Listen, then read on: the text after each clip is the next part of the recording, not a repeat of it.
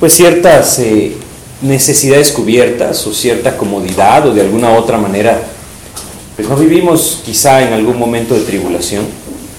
Lo más fácil es precisamente que nos, nos separemos de cierta forma de nuestra comunión con Cristo. Hay tantas cosas que llaman nuestra atención, tantas actividades, tantas cosas que hacer, lugares a donde ir, personas a las cuales ver o visitar y que de alguna otra manera pues perdemos de vista cuál es el propósito de que Dios nos permita ciertos tiempos de descanso. Y debemos entender que el anhelo de Dios siempre es que el corazón de sus hijos esté cercano a su palabra. Y debemos aprovechar esos momentos de descanso o de alguna otra manera en donde nuestra rutina se vuelve un poco más lenta, como lo es pues, las vacaciones, para que nuestro corazón se pueda acercar firmemente a la palabra de Dios. Ese debería de ser pues el propósito, ¿no? No sé cómo pues lo vivieron cada uno de ustedes, pero ahora que Dios nos permite iniciar nuevamente un año de labores, un año de estudios, un año de pues cualquier actividad que sea que estamos dedicados a esto, pues también debemos recordar que Dios anhela que nuestro corazón permanezca cerca de la palabra de Dios. Hay tantas cosas que uno podría decir al inicio de un año, ¿no? Tantos proyectos que de alguna u otra forma uno tiene en mente, o que uno podría pensar que este es el año de ciertos cambios en nuestras vidas. Y realmente debemos entender que lejos de la palabra de Dios nuestra vida nunca va a cambiar. No importa los propósitos que podamos llegar a tener. Los lugares pueden llegar a ser distintos, las personas alrededor de nuestras vidas pueden ser diferentes, las actividades pueden llegar a cambiar, pero el corazón solo lo cambia Cristo. Y si no es a través de una cercanía con la palabra de Dios, realmente nuestro corazón no cambia. Las circunstancias cambian. Y poco a poco nuestros corazones regresan a la misma posición que estaban en las circunstancias anteriores. Es por eso tan importante que nosotros busquemos que Dios sea el centro realmente de nuestro diario vivir. Y la única manera de que esto suceda es que la palabra de Dios sea el centro de nuestro diario vivir. Estamos viviendo estoy convencido en los últimos tiempos que la palabra de Dios nos describe.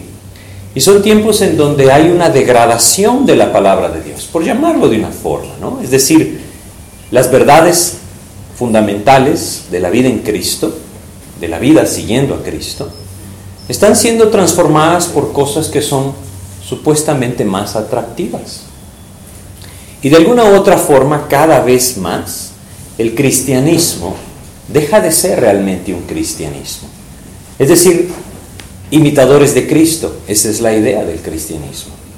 Y empieza a ser cada vez más, pues tristemente, una corriente, una religión, una creencia o simplemente un sentido de participación o de pertenencia a ciertos grupos como las iglesias. Es por eso tan importante que el creyente vuelva hoy en día a la palabra de Dios y pues realmente no cambia nada, ¿no? Solo el número que escribimos al final de la fecha, todo puede llegar a ser igual. Pero es una oportunidad que Dios nos da para meditar en cómo hemos estado hasta este momento y cómo podemos iniciar un nuevo ciclo. La mejor manera de hacerlo es pues buscando la palabra de Dios. Vamos a compartir hoy un estudio que pues yo le he puesto un título, pocas veces lo hago, pero esta vez sí lo hice, y, y se llama Escogiendo la buena parte. Esa es la idea, Que iniciemos el año escogiendo la buena parte. Si conocen sus Biblias ya saben de qué vamos a hablar. Vamos a hacer una oración para pedirle a Dios que nos guíe, ¿sí? Pues Padre, te queremos agradecer, mi Dios, por la oportunidad que tú nos das de retomar estas reuniones, Señor, para estudiar tu palabra. Y te queremos suplicar que pues seas tú quien nos da un corazón atento, que quitas de nuestra mente, Señor, todas aquellas distracciones y nos permitas pues, recibir tu palabra como lo que es, como lo que tú dejaste para nosotros, Señor. Guíanos, Padre, te lo pedimos en el nombre de Jesús. Pues vamos a, a, leer el pasaje que se encuentra en Lucas capítulo 10, Lucas 10, versículos 38 al 42. Es un pasaje bastante conocido. Es el pasaje que nos habla acerca de Jesucristo visitando una casa una casa en Betania, la casa de María y de Marta, también de Lázaro, ¿no? La casa de Marta y María. Es esa escena en la que, pues como sin duda muchos de ustedes la conocen, El Señor Jesús entró a esta casa y se topó pues con dos actitudes distintas en la vida de estas dos hermanas, Marta y María. Vamos a leer todo el pasaje y luego vamos a ir paso a paso viendo las cosas que, pues que Dios quiere que recordemos. Dice acá en Lucas capítulo 10 desde el versículo 38, vamos a empezar a leer hasta el 42. Dice, aconteció que yendo de camino, entró en una aldea y una mujer llamada Marta le recibió en su casa. Esta tenía una hermana que se llamaba María, la cual sentándose a los pies de Jesús, oía su palabra. Pero Marta se preocupaba con muchos quehaceres y acercándose dijo, Señor, ¿no te da cuidado que mi hermana me deje servir sola? Dile pues que me ayude. Respondiendo Jesús le dijo, Marta, Marta, afanada y turbada estás con muchas cosas, pero solo una cosa es necesaria. Y María ha escogido la buena parte, la cual no le será quitada. Pues de aquí al título que les decía, escogiendo la buena parte. Creo que es una gran necesidad que hoy en día nosotros tenemos de recordar cuál es esa buena parte, cómo escoger esa buena parte. Y la gran diferencia de que ésta permanece en nuestras vidas para siempre. Podemos empezar de alguna manera nuestras actividades anuales desconectados completamente de la palabra de Dios. Pero esto no nos llevará por un buen camino. Muchos pecados se repetirán muchas consecuencias volverán a venir. Quizá las mismas pruebas o muy similares volverán a aparecer. Porque a veces pensamos que de alguna otra manera Dios nos está trayendo lo mismo y no nos damos cuenta que más bien estamos cosechando lo mismo, porque estamos sembrando lo mismo.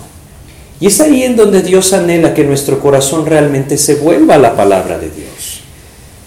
Como dice acá en Lucas 10:38, empezando este pasaje, dice, aconteció que yendo de camino entró en una aldea y dice, y una mujer llamada Marta le recibió en su casa.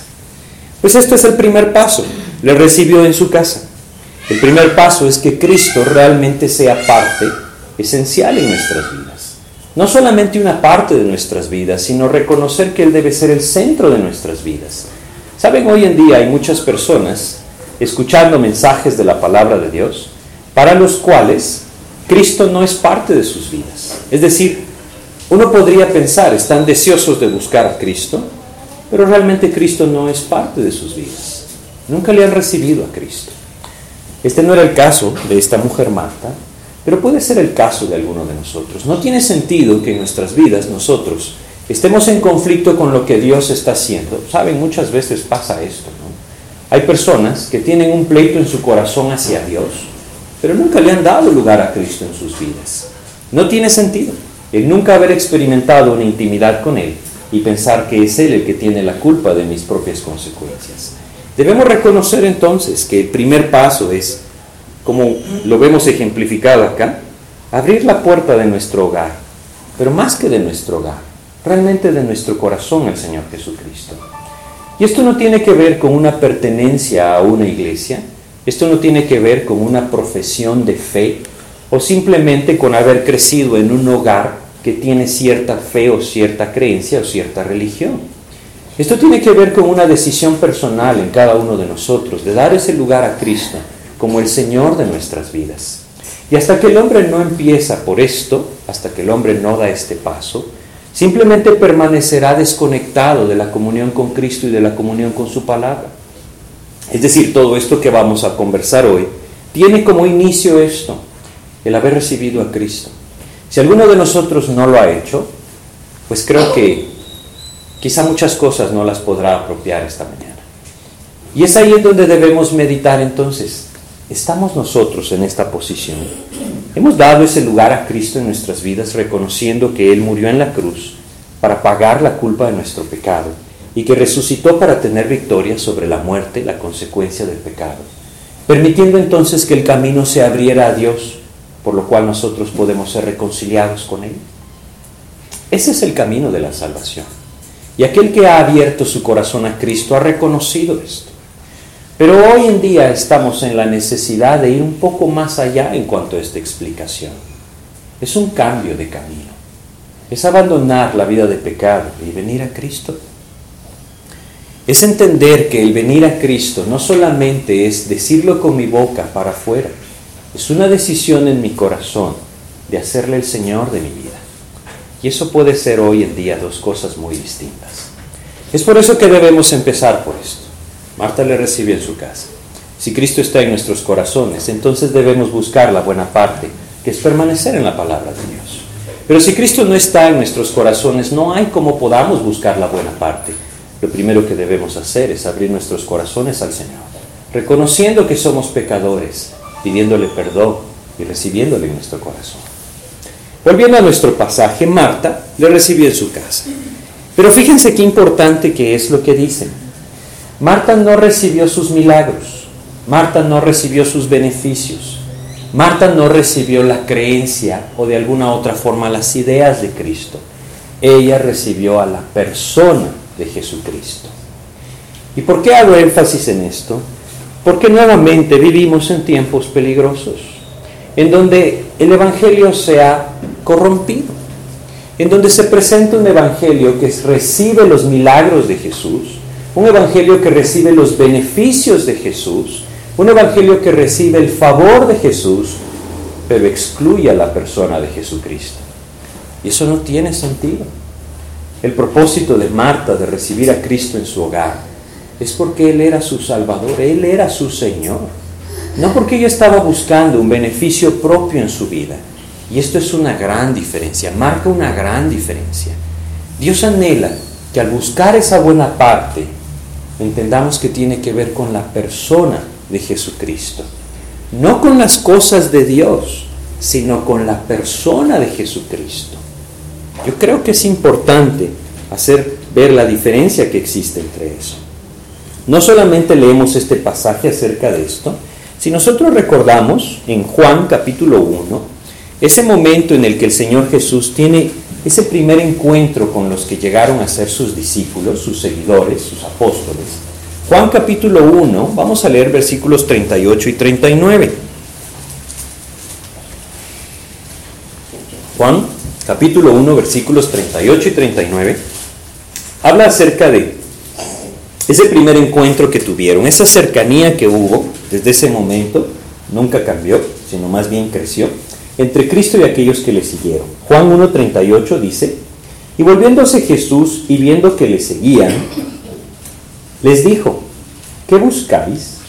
Ellos le dijeron, rabí, que traducido es maestro, ¿dónde moras? les dijo, venid y ved. Fueron y vieron dónde moraba, y se quedaron con él aquel día, porque era como la hora décima. La hora décima es las 10 de la mañana, Juan usa ese horario, y ellos compartieron todo el día con Jesús. Cuando Jesús les pregunta a ellos, ¿qué buscáis?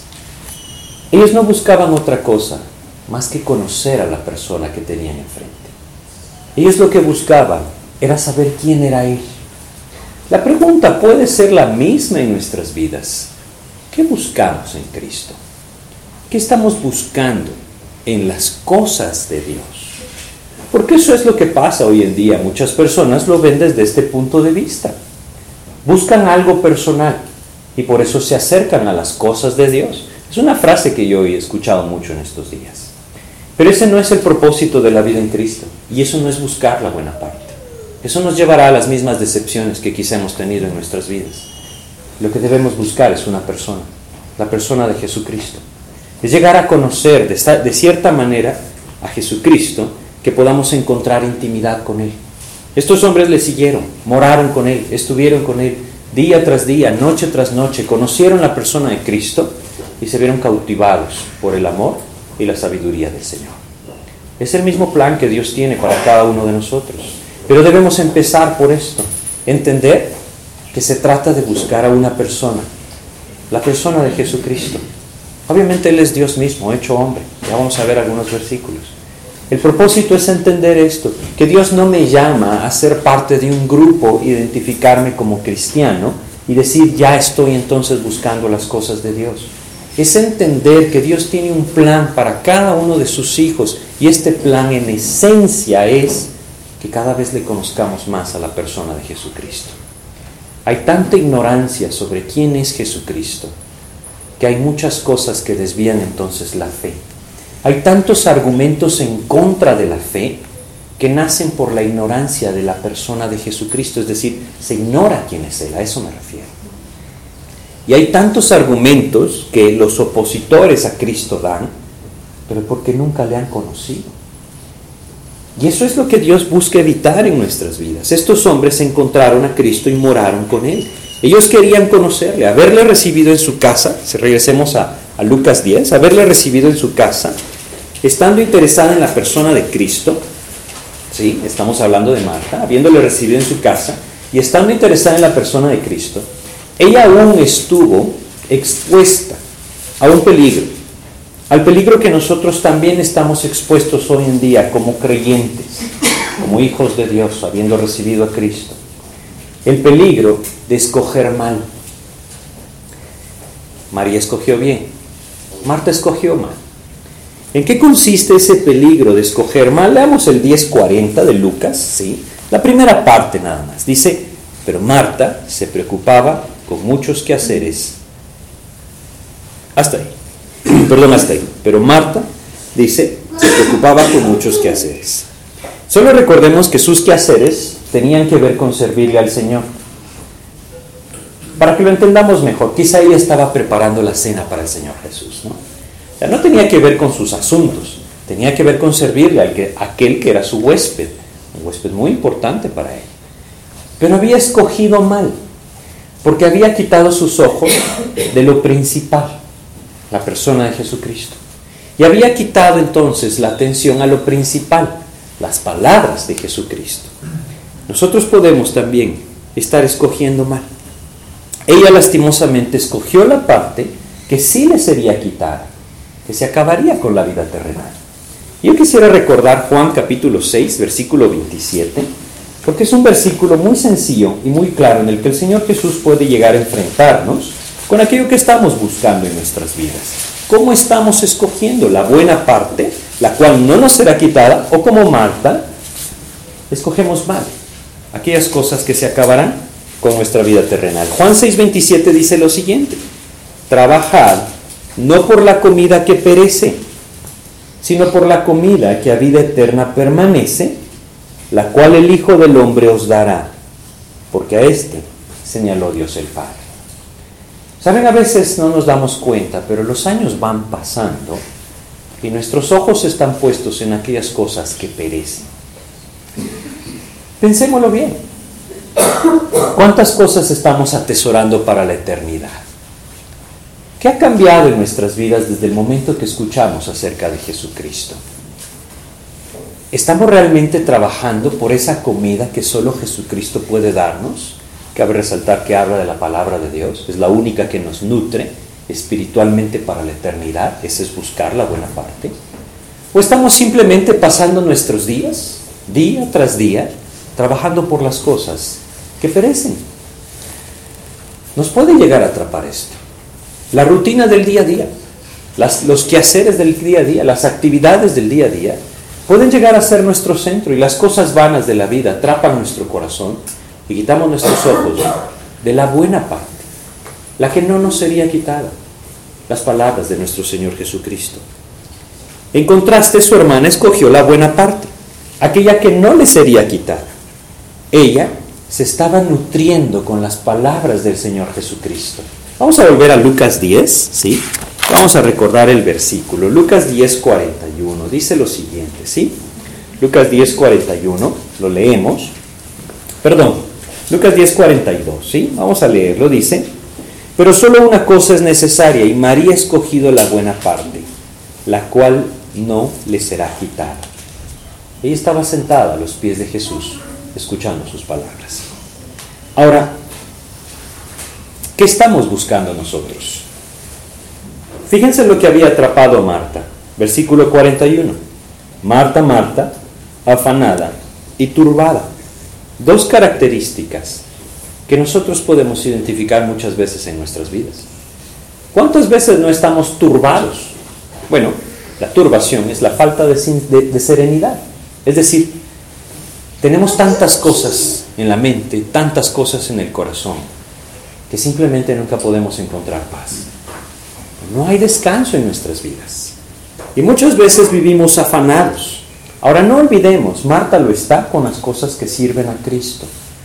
Simplemente no hay descanso en su corazón, no hay paz en su vida. ¿Por qué? Porque tristemente escogió mal. No escogió la buena parte, la palabra de Dios, meditar en ella, memorizarla, escucharla, estudiarla, profundizar en ella, sino que ha escogido las cosas que tienen que ver con Dios, pero no la persona de Jesucristo.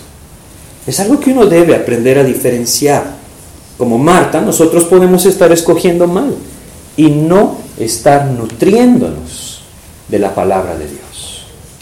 Esta realmente es la mayor carencia que el creyente tiene hoy en su día, en, su vida. No se nutre de la palabra de Dios. Su corazón está débil porque no hay una fuerte nutrición de la palabra, ¿sí? Eso es lo que ha sucedido hoy en día. Y Dios quiere levantarnos de esto y llamarnos a una vida distinta. Podemos estar relacionados con las cosas de Dios, pero no estar relacionados con Él. Es algo que sucede mucho. Podemos vivir como creyentes, pero no escoger la buena parte. Es que vivimos tiempos peligrosos. Yo quisiera que viéramos un contraste de estas dos cosas en otras dos personas. Vamos a empezar en Lucas 18, 22. En Lucas 18, 22 tenemos algo que el Señor Jesús dijo a aquel joven rico que se acercó a él, ¿no? Era un hombre que confiaba en sí mismo. Él era bueno. Era un buen joven. Hacía las cosas bien. Se esforzaba en hacerlas bien. Quizá hay pocos hoy en día como él, pero él lo hacía bien. Y él pensaba que entonces había ganado el favor de Dios, pero estaba equivocado. Y entonces el Señor le dice, en Lucas 18, 22, dice, Jesús oyendo esto le dijo, aún te falta una cosa. Le faltaba lo más importante, saben ustedes. No es que con esta cosita ya se ajustaba todo. No, sin esta cosa no tenía nada en su vida. Y entonces le dice, vende todo lo que tienes y dalo a los pobres. ¿Por qué le dice esto? Porque este era su gran estorbo. Sí, este era su estorbo. Él estaba tan concentrado en lo bien que había hecho las cosas y las seguía haciendo que no podía darse cuenta de su necesidad de un Salvador. No podía darse cuenta de que él nunca podría cumplir la ley. Él pensaba que lo hacía. Había un estorbo en su corazón. Y por eso Jesús le dice, vende todo lo que tienes y dalo a los pobres y tendrás tesoro en el cielo. Y luego añade, lo más importante, y ven, sígueme. Jesús le dijo esto porque sin hacerlo antes, él no le podría seguir a Jesús. Simplemente nunca hubiera escogido la buena parte, porque todo lo demás le estorbaba para hacerlo. Lo realmente importante en este versículo es el final. Y ven, sígueme. Esto fue lo que Jesús le dijo a este joven rico, porque sus ojos no estaban puestos en la persona de Jesucristo y en su palabra. Pero tenemos un contraste. En el Salmo 27, versículo 4, nosotros leemos acerca de un hombre que entendió la importancia de pasar tiempo en la presencia de Dios. Es el rey David. Y en el Salmo 27, versículo 4, él dice algo que nos describe su vida, que nos describe su relación con el Señor, que nos describe lo que él sí estaba escogiendo, la buena parte. Salmo 27, 4 dice, una cosa he demandado a Jehová, esta buscaré, que esté yo en la casa de Jehová todos los días de mi vida. Qué hermoso esto, ¿no? Es decir, él dice, yo le suplico a Dios que yo pueda estar en su presencia todos los días de mi vida. No estamos hablando de un hombre que era desocupado. Él era un rey.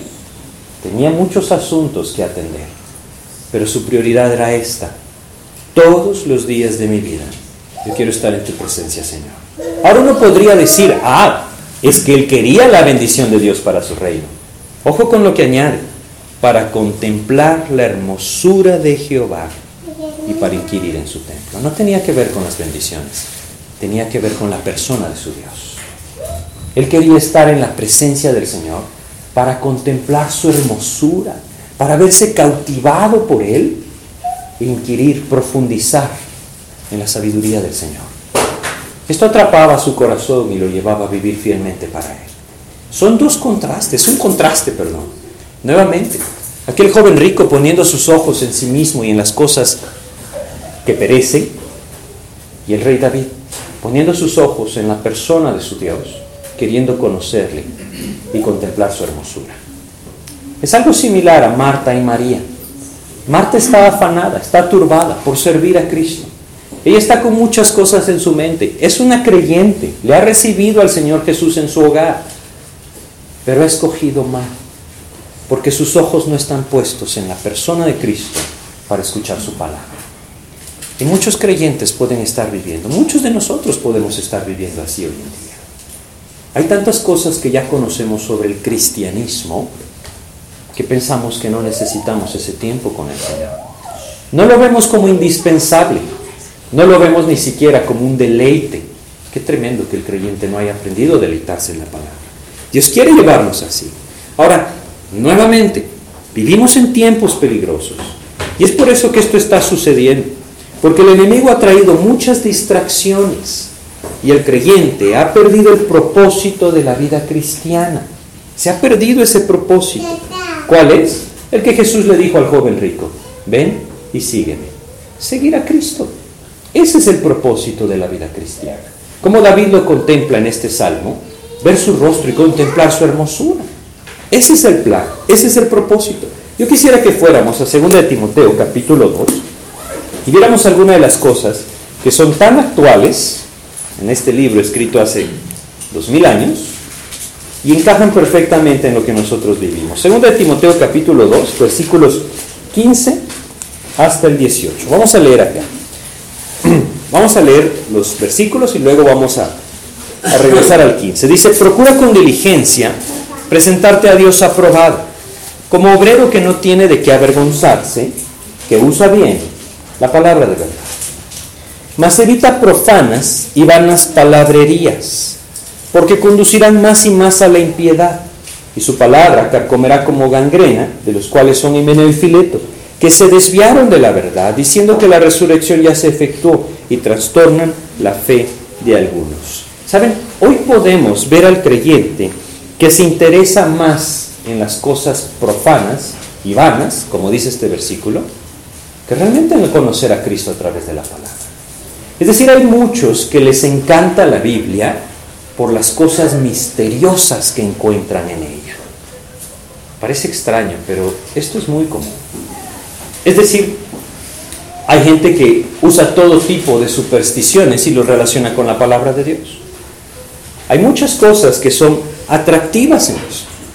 Estoy seguro que más de alguna vez han escuchado acerca de los gigantes de la época de Noé, han escuchado quizá acerca de otros libros que no están incluidos en este canon de la Biblia, que hablan acerca de otro tipo de cosas, y por ahí hay tantas cosas que el mundo ha sacado y atrapan el corazón del creyente.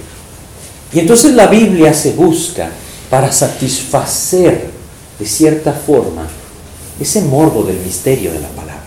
No, la palabra no es ningún misterio. La palabra trae luz a la vida del creyente que la, que la estudia. Y el propósito de la palabra no es satisfacer esta área de nuestra vida. El propósito de la palabra es nutrirnos para conocer a Jesucristo. Hemos perdido de vista esto. Quizá muchos lo han perdido de vista. Aquí tenemos algo que Dios nos explica. Versículo 16 de 2 Timoteo 2 mas evita profanas y vanas palabrerías.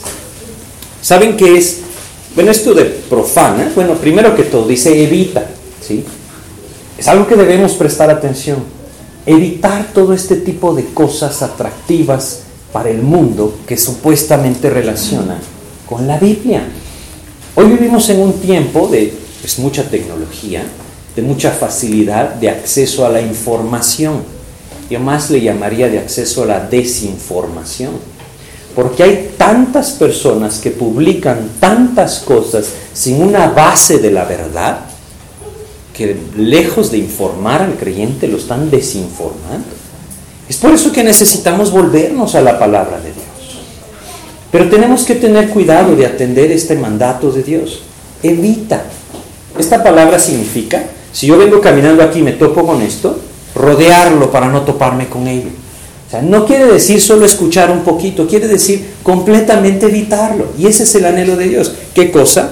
Profanas, vamos por parte, profanas palabrerías. Las palabras profanas, según el sentido de lo que el apóstol Pablo, guiado por el Espíritu, escribió acá, habla de aquellas cosas que son fáciles de decir, ¿sí? Es decir, que cualquier persona puede decirlas sin necesidad de conocer la verdad. Esto es algo que nosotros estamos viendo en nuestros días, ¿sí? Hay tanta gente que habla de tantas cosas que ni siquiera conoce. Saben, hay personas que hablan de Cristo sin siquiera conocer a Cristo y hacen de Él lo que quieren que Él sea. Hay tantas personas que hablan de la Biblia sin siquiera conocer la Biblia. Hay tantas personas que hablan de su Dios sin conocer realmente a Dios. Y esto solo trae confusión a la vida del creyente. Por eso es que es tan importante. Debemos centrarnos en la palabra. Debemos escoger la buena parte, escuchar la palabra de Jesucristo, sentarnos a los pies de Jesús y abrir nuestros oídos a su voz. En la Biblia, ¿sí? En la Biblia. Porque esta es otra cosa. Es tan fácil venir y decir, Dios me dijo tal cosa. No, la palabra de Dios es la revelación completa de Dios. No necesitamos nuevas revelaciones. Esto ha traído al mundo a una confusión terrible en cuanto al cristianismo. No existe tal cosa como eso. La palabra de Dios está completa, su revelación está completa. Y si alguno de nosotros quiere escuchar la palabra de Dios, tiene que abrir la Biblia. No esperemos otro tipo de cosas. Pero hoy en día hay muchas profanas palabrerías que el creyente lastimosamente está escuchando y que le presta más atención que a la palabra de Dios. ¿Y qué hace esto? Que su corazón divague y se aleje de una verdadera nutrición espiritual a través de la palabra de Dios. Debemos ser cuidadosos con esto. Pero no solamente habla de palabras profanas, es decir, cosas que cualquier persona puede opinar y decir sin ninguna base, eso es lo que sucede hoy en día, sino que también habla de vanas palabrerías, es decir, cosas vacías, sin valor, sin fruto, simplemente no traen edificación espiritual. Claro, hay cosas que el creyente debe conocer, pero que no tiene sentido profundizar en ella si ni siquiera profundizamos en una intimidad verdadera con Jesucristo. Les voy a poner un ejemplo, nuevamente. ¿Qué pasó con los dinosaurios? ¿Alguna vez se lo han preguntado? Quizás se lo han preguntado. Antes de saber o de investigar a través de la palabra de Dios qué pasó con los dinosaurios, yo les aconsejo que conozcan profundamente a Jesucristo. Ese es el sentido de la Biblia. ¿Sí? Pero es más atractivo este otro tipo de cosas. Y nos dedicamos a todo este tipo de cosas. Y ni siquiera hemos aprendido a contemplar el rostro de Jesús para contemplar su hermosura. Ese no es el sentido de la Biblia. A eso se refiere Dios cuando nos dice profanas y vanas palabrerías.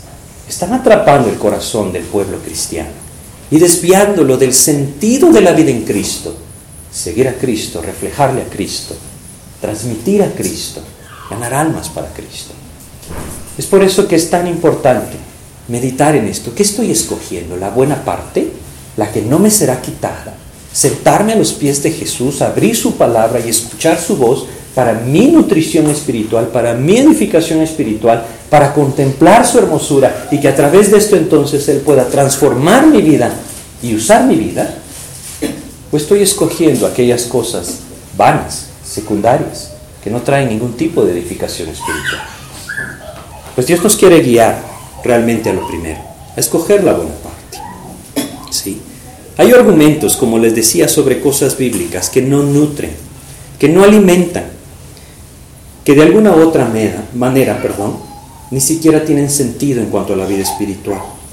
Yo quisiera que fuéramos a Primera de Timoteo, un poco antes, capítulo 6 de 1 Timoteo. Y vamos a leer dos versículos, versículos 20 y 21.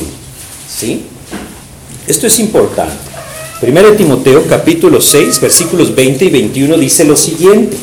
Dice acá, oh Timoteo, guarda lo que se te ha encomendado ¿Saben qué se le había encomendado a él?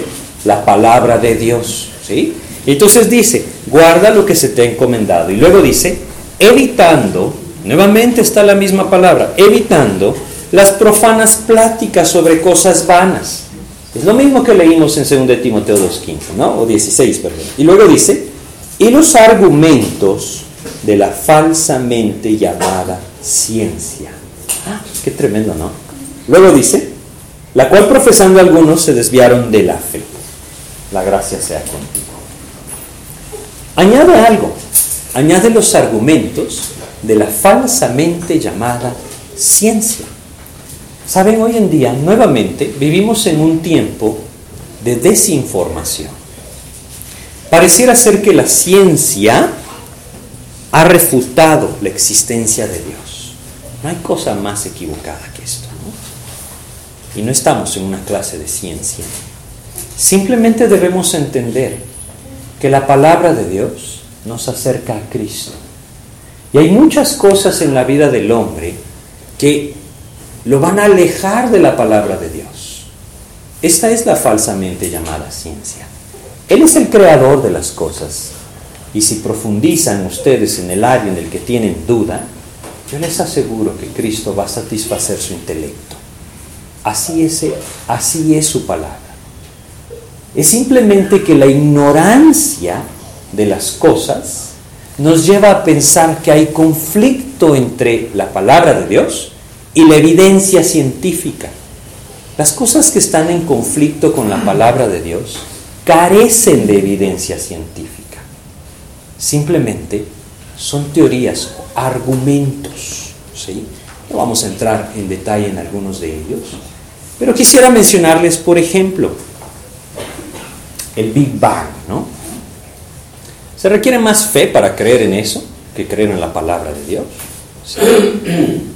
Es tan sencillo como meterse y profundizar en esto. Además, debemos reconocer que hoy en día hay mentes brillantes, científicos brillantes, que tienen una fe firme en Jesucristo. Es decir, esto no es para aquellos que no quieren conocer cómo funciona el mundo. Es más, al buscar conocerlo, yo estoy seguro que identificarán al Creador en ello.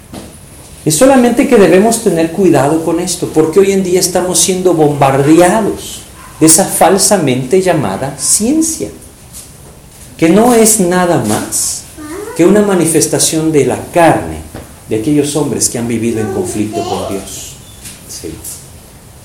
Los más grandes pensadores de nuestra época contemporánea, ¿sí? Me refiero con ellos a los del pensamiento humano, como por ejemplo Nietzsche o el mismo Freud, fueron abusados física o emocionalmente por sus padres. Los más importantes de ellos carecieron de una figura paternal. Es decir, yo no estoy tratando de hacer una regla, pero podría serlo. Hay tantas carencias en el corazón de los hombres que los lleva a rebelarse en contra de Dios. Pero saben, esas son las vanas palabrerías, las profanas palabrerías, la falsamente llamada ciencia, que hoy en día está propagada por todo el mundo y lastimosamente el diablo ha sido tan astuto que atrapa la mente del creyente y la mete en este tipo de cosas y se olvida del propósito verdadero de la palabra de Dios contemplar el rostro de Cristo, conocer la persona de Jesucristo. Si ustedes tienen dudas, yo les doy un consejo. Entréguenle su vida a Cristo. Las dudas se disiparán. Pero sin entregarse a Cristo, siempre vivirán con dudas. Nuevamente, vamos a, a regresar a Lucas 10. ¿Sí? Vamos a leer aquí nuevamente en Lucas 10 el versículo 39. Fíjense la diferencia. Dice, este tenía una hermana que se llamaba María, la cual sentándose a los pies de Jesús, oía su palabra. Ella escuchaba la palabra de Dios. Yo solo quisiera compartir con ustedes un versículo más, Colosenses 2.8, ¿sí? Solo para que lo puedan identificar y en algún momento pues Dios los puedo, lo puede usar en su corazón. Colosenses capítulo 2, versículo 8 dice lo siguiente. Dice, mirad que nadie os engañe por medio de filosofías y huecas sutilezas, según las tradiciones de los hombres, conforme a los rudimentos del mundo, y no según Cristo. Eso es lo que está sucediendo hoy en día al pueblo cristiano. Está siendo atrapado por filosofías, por huecas sutilezas, según las tradiciones de los hombres, conforme a los principios del mundo, y no según Cristo. Es por eso que lastimosamente el cristianismo está tan desviado de la palabra de Dios. Bueno, no se le podría llamar cristianismo, ¿no? Pero es así como está sucediendo. Realmente es un pseudo cristianismo. Y debemos ser cuidadosos con eso, porque vemos cada vez más creyentes regir sus vidas por estas cosas, las tradiciones humanas, los principios del mundo, las ideologías del mundo, ¿sí? Esas nuevas ideologías que realmente no son nuevas, saben ustedes. Yo quisiera que leyéramos Eclesiastés capítulo 1 de Eclesiastés, versículos 9 y 10, en donde dice lo siguiente, Eclesiastés capítulo 1, versículos 9 y 10, dice lo siguiente, dice acá, ¿qué es lo que fue? Lo mismo que será. ¿Qué es lo que ha sido hecho? Lo mismo que se hará. Y nada hay nuevo debajo del sol. ¿Hay algo que, de que se pueda decir, he aquí esto es nuevo? Ya fue en los siglos que nos han precedido. Así es. Quisiera mencionarles algunas cosas como las famosas ideologías, ¿no? Por ejemplo, de género. El no contemplar la sexualidad natural humana para definir un género. ¿Saben? Eso no es nuevo. El imperio romano estaba plagado de esto. El mismo emperador Nerón se casó con un hombre. Esto no es nuevo, ¿sí? Por eso Dios dice claramente, ¿qué será nuevo? No hay nada nuevo debajo de la tierra. La naturaleza humana sigue igual de torcida, ¿sí? No son cosas nuevas, pero parecen ser la solución. No lo son, ¿sí? Hay otras cosas que están afectando tanto el corazón y la mente del creyente, como por ejemplo el ambientalismo, el pensar que podemos evitar la destrucción de este mundo. Bueno, Dios dice en su palabra que un día todo esto se acabará. Sí. Dios dice en el Apocalipsis que un día la tercera parte de los árboles serán quemados. Dios dice en el Apocalipsis que un día todas las fuentes de las aguas serán intomables. No lo vamos a lograr no consumiendo plásticos. No, me malentiendan. ¿no? Yo creo que todo creyente es un buen mayordomo de las cosas que Dios le ha confiado. Solamente que no tiene sentido involucrarnos en las cosas vanas que no nos llevan a un crecimiento espiritual, que no fortalecen nuestra relación con el Señor y que no nos llevan a un conocimiento más profundo de la persona de Jesucristo. Debemos ser cuidadosos con esto. Y hay tantas cosas que podríamos mencionar, el tiempo nos falta, ¿no? Pero debemos ser cuidadosos realmente con esto. Regresemos nuevamente a Lucas, por favor. Lucas 10, ahora sí, versículo 39. Vamos a regresar a eso. Esta tenía una hermana que se llamaba Marta, la cual sentándose a los pies de Jesús, oía su palabra. Yo quisiera que prestáramos suma atención a esto. Oía su palabra. No crean que Marta y María no estaba sometida a todas las ideologías que nosotros podemos llegar a estar sometidos hoy. Sí lo estaba. Quizá alguno de ustedes ha sido sometido a alguna idea revolucionaria. También existía una idea revolucionaria en los días de Marta y María. Quizá alguno de ustedes ha sido sometido a algún idealismo nacionalista o patriota. También existía en los días de Marta y María. Paganismo también existía. Adivinación también existía. Falsas profecías también existían. Corrupción también existía. Ellas también estaban sujetas a todo esto. Pero lo único que pudo cambiar su mente fue oír la palabra del Señor Jesucristo. Y es lo mismo en nuestros días. Nada más puede transformar nuestro entendimiento si no es oír la palabra del Señor Jesucristo. En Romanos 12, 2, el Señor Jesucristo nos dice, bueno, a través del apóstol Pablo, transformaos por medio de la renovación de vuestro entendimiento. Lo único que puede hacer esto es la palabra de Dios en nuestras vidas. Y si nosotros no escogemos la buena parte, nunca lo veremos como una realidad en nuestras vidas. Hay un contraste entonces en esto. Sentarse a los pies de Jesús. Así es como lo llama, ¿no? Estaba sentada a los pies de Jesús. Esto nos habla de un corazón dócil. Esto nos habla de un corazón que está dispuesto a ser moldeado. Y para esto tiene que estar plenamente confiado en que lo que está escuchando en la palabra de Dios es la verdad. A veces no nos damos cuenta que nuestra falta de atención a la palabra tiene una raíz. Esa raíz se llama incredulidad. No estamos quizá convencidos de la verdad de la palabra de Dios. No estamos quizá convencidos de que Dios sea más sabio que nosotros. Por muy radical que se escuche. A veces pensamos que si yo sigo las enseñanzas de la palabra, voy a tener muchas consecuencias en este mundo y las quiero evitar. Eso quiere decir que no estoy convencido de la verdad. Para que mi corazón esté dispuesto a escuchar y atender la palabra de Dios, yo debo entender que es la palabra de Dios. Es la revelación de Dios para mi vida, para guiarme a conocerle a Él. Quizás no hemos meditado en esto, pero muchas veces la incredulidad nos impide escuchar la palabra de Dios para que moldee nuestras vidas. Su corazón estaba así, dispuesto a ser moldeado. Y yo quisiera que regresáramos, o más bien, perdón, que fuéramos a Juan capítulo 8 y leyéramos aquí acerca de esta, este discurso que el Señor dio, o este diálogo que él tuvo con los judíos, con los fariseos. Empezando con Juan 8, versículo 43. Fíjense lo que dice acá.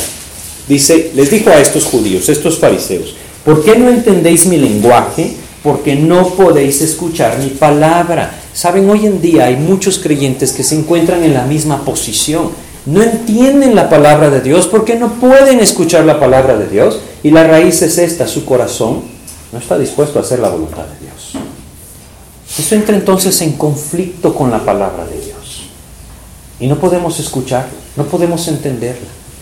Dios quiere llevarnos a un camino distinto, sentarnos a los pies de Jesús, disponer nuestro corazón, humillar nuestros corazones y decirle, Señor, como algún día Samuel, siendo un pequeño niño, lo dijo, habla porque tu siervo oye. Ese es el anhelo de Dios. Dios quiere que encontremos esto. Leamos Juan 8, versículos 31 y 32. El Señor Jesús lo dice así. Dijo entonces Jesús a los judíos que habían creído en Él, si vosotros permaneciereis en mi palabra, seréis verdaderamente mis discípulos y conoceréis la verdad y la verdad os hará libres.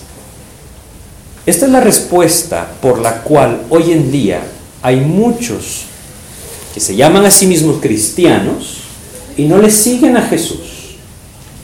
Hay muchos, mucho cristianismo que no podría ser identificado como un discípulo de Cristo. La razón es esta.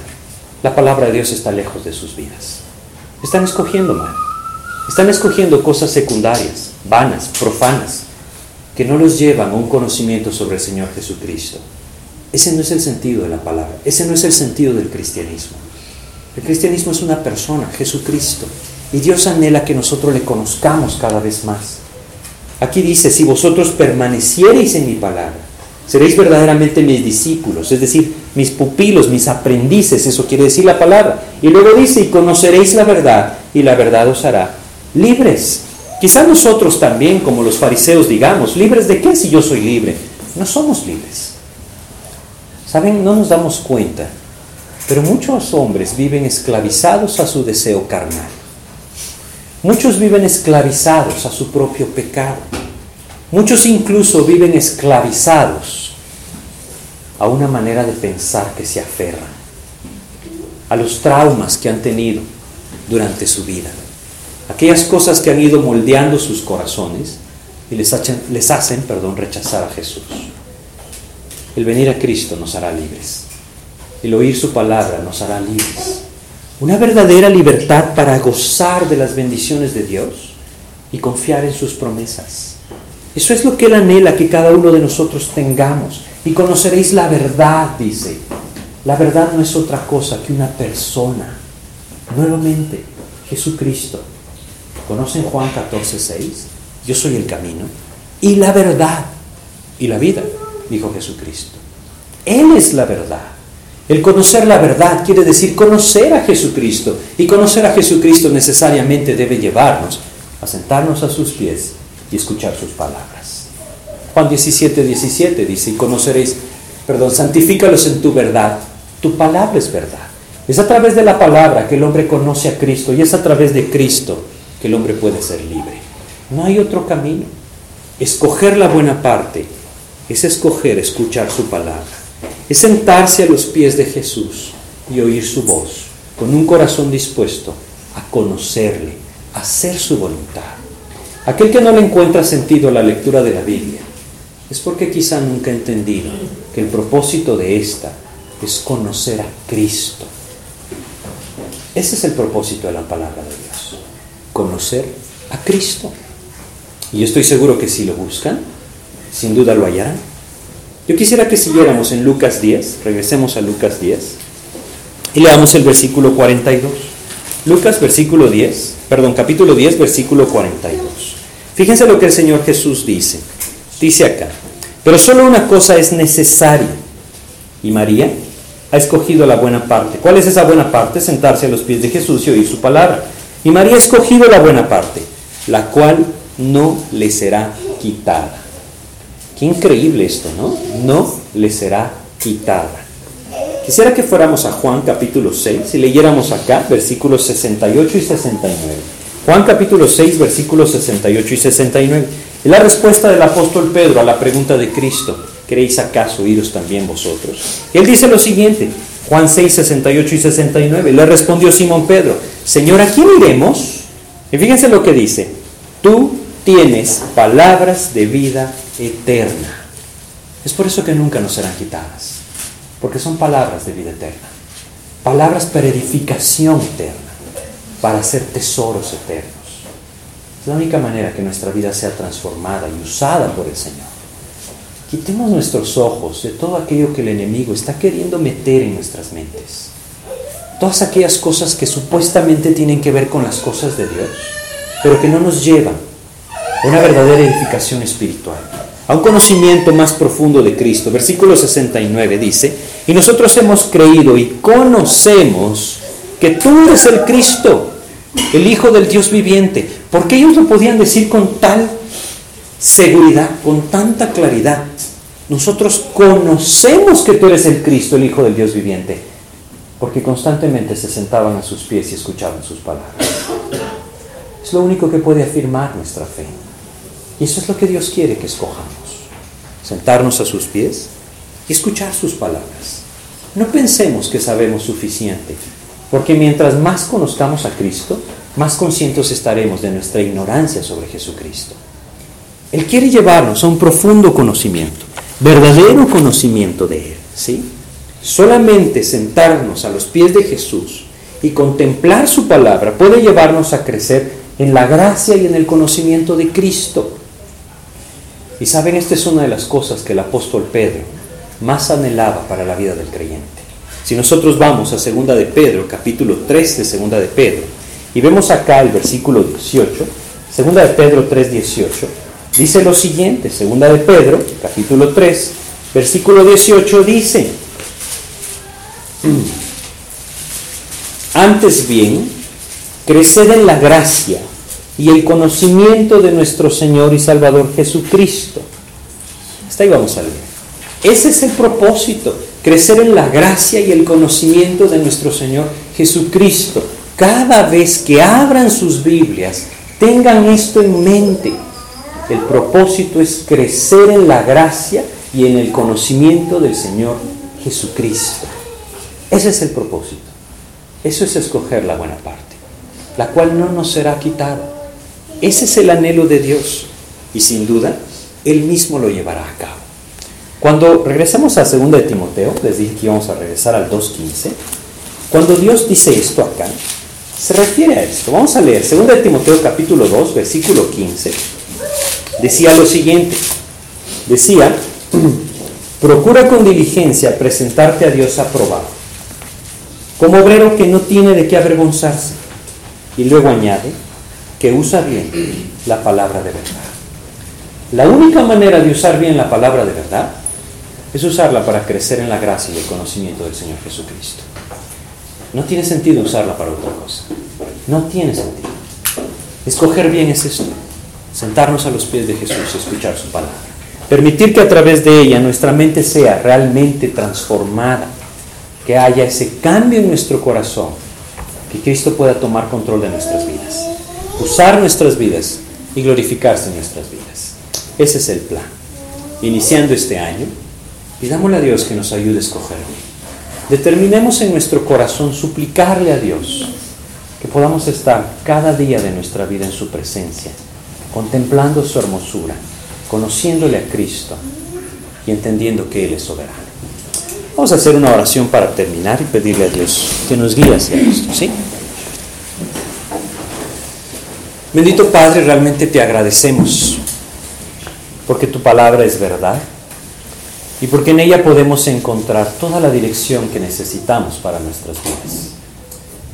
Queremos pedirte tu ayuda, Señor, porque reconocemos que vivimos en un tiempo en que fácilmente podemos escoger mal, poner nuestros ojos en las falsas, vanas, profanas palabrerías, en todas aquellas cosas que van en contra tuya, Señor,